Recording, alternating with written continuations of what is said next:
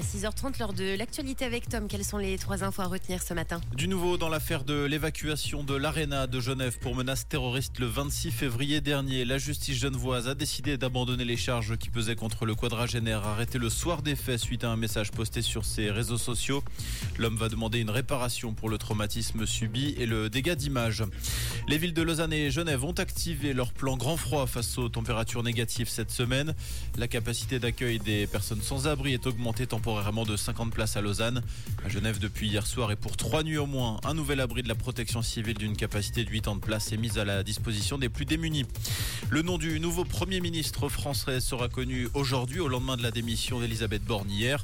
Gabriel Attal, actuel ministre de l'Éducation, est pressenti pour hériter du poste. Rouge, l'actu revient à 7h.